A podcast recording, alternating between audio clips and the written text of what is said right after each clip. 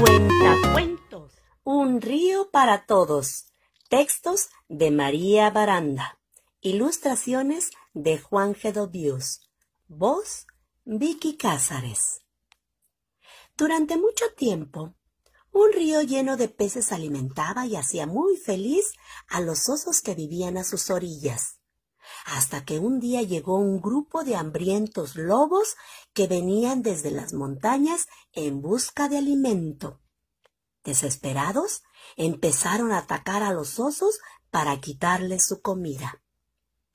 Ante el peligro, los osos gruñeron y mostraron sus afiladas garras. El jefe de los osos advirtió a los invasores. De aquí para allá, pasando el río, es nuestro territorio y nadie, ninguno de ustedes, podrá cruzarlo. Muy bien, contestó el jefe de los lobos. Pero todos los peces son nuestros. Ah, no, son nuestro alimento, respondió el oso. Si no podemos comer osos, tendremos que alimentarnos de peces, amenazó el lobo. Hubo un largo silencio. El oso sabía que, de no permitir pescar a los lobos, ellos serían devorados. Pero a la vez no podía permitir que se alimentaran de lo suyo.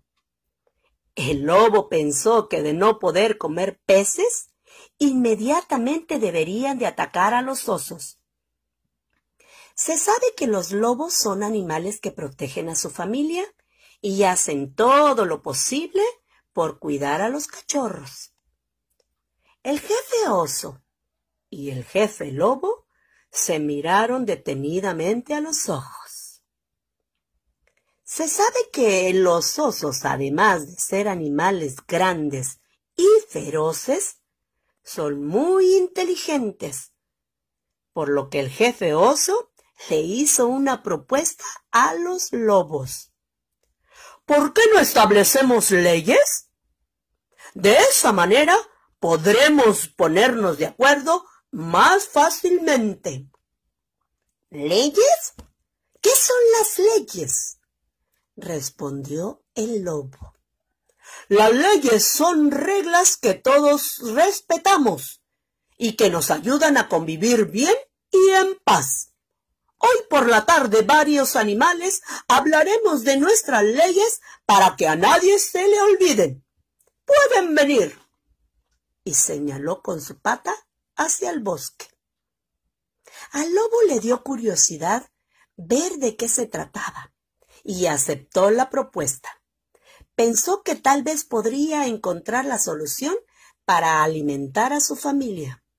Sin embargo, el oso añadió Iré yo con dos osos más, y el resto se quedará a cuidar nuestro sitio. El lobo inmediatamente dijo Muy bien. Yo me haré acompañar también por dos lobos más, y el resto se quedará en sus posiciones.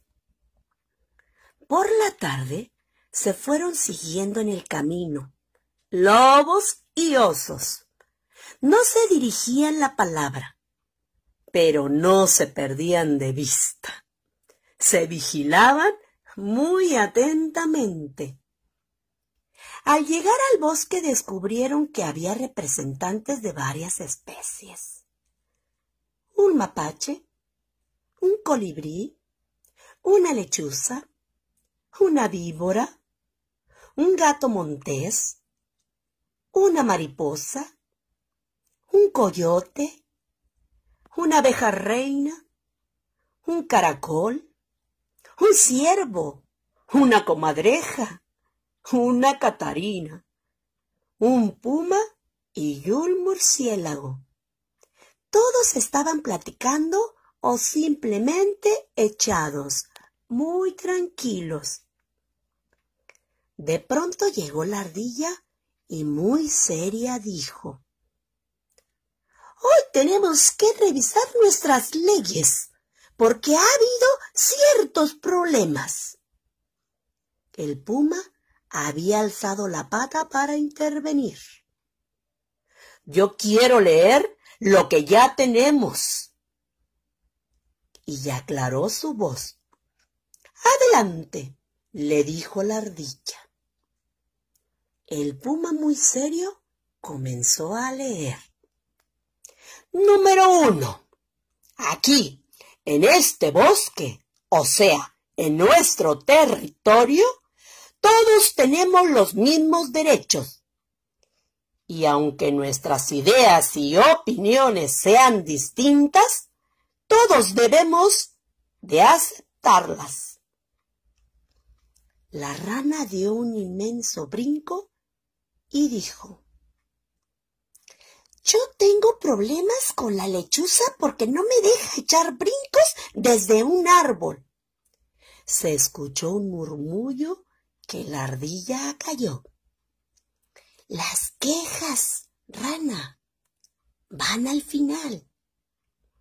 El puma continuó. Número dos.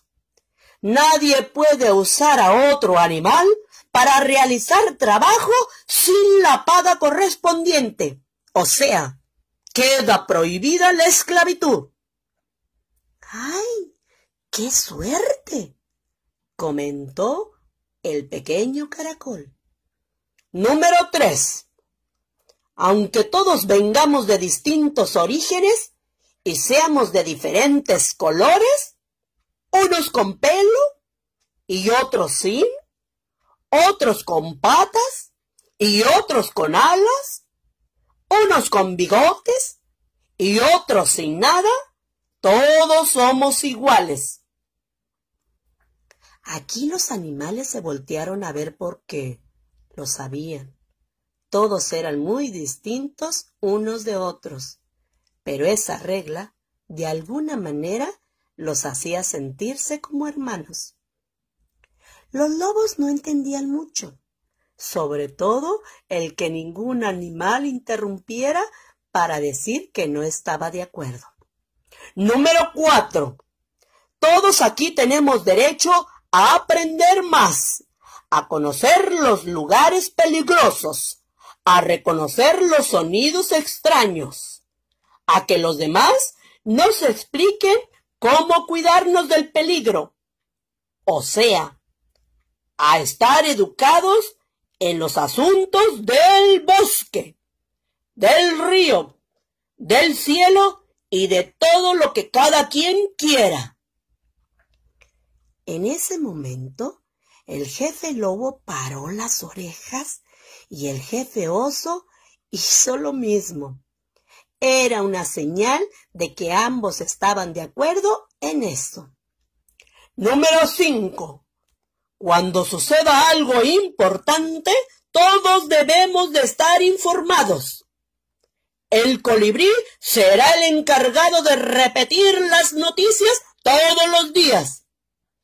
El colibrí, por supuesto, se notaba muy contento y orgulloso.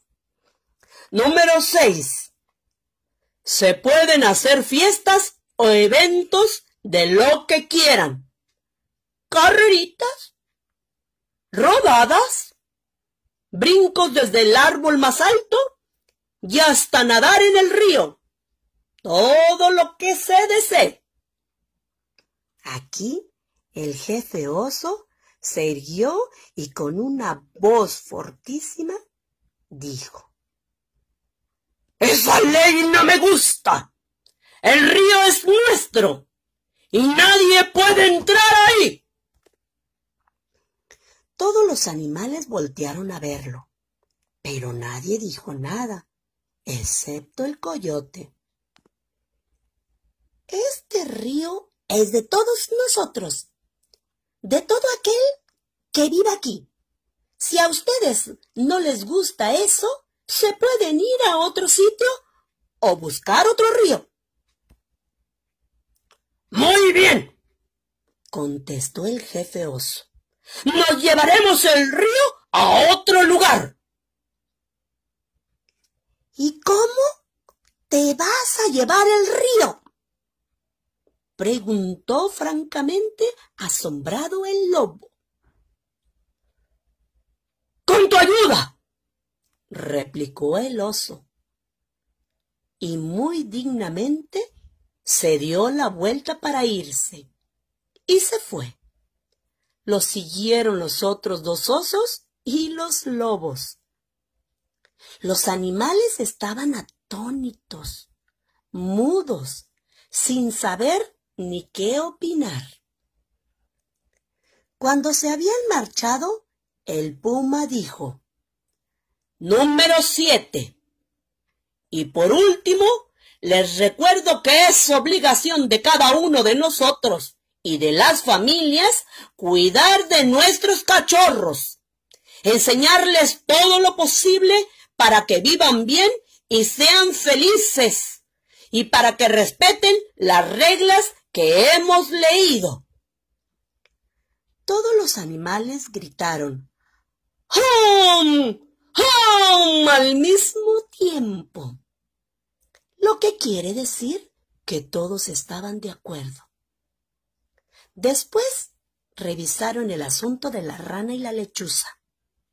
La Catarina también se quejó de la abeja reina y sus zumbidos el mapache del murciélago que le jalaba las orejas por la noche, el ciervo de la víbora y sus malos modales para cruzar por la pradera, y un sinfín de quejas más. Pero al final todos comieron un delicioso pastel y celebraron que fueran tan felices ahí. Sin embargo, la ardilla comentó con el coyote y el puma lo preocupada que estaba con las actitudes de los osos y los lobos. Dejemos que intenten llevarse el río. Sonrió el coyote. Al cabo de unos días se irán o nos pedirán ayuda. ¿Ayuda para mover el río? preguntó el puma. No, eso es imposible. Ayuda para tratar de vivir como nosotros, contestó el coyote moviendo su cola. Bueno, creo que no pudo salir mejor todo, agregó la ardilla. ¿A qué te refieres? quiso saber el puma. A que juntos tendrán que resolver un problema y juntos tendrán que llevarse bien, por lo menos en eso.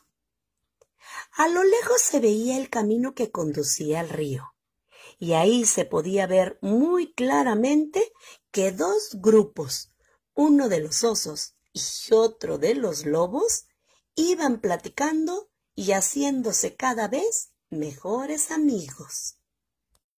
Y colorín colorado, este cuento se ha acabado.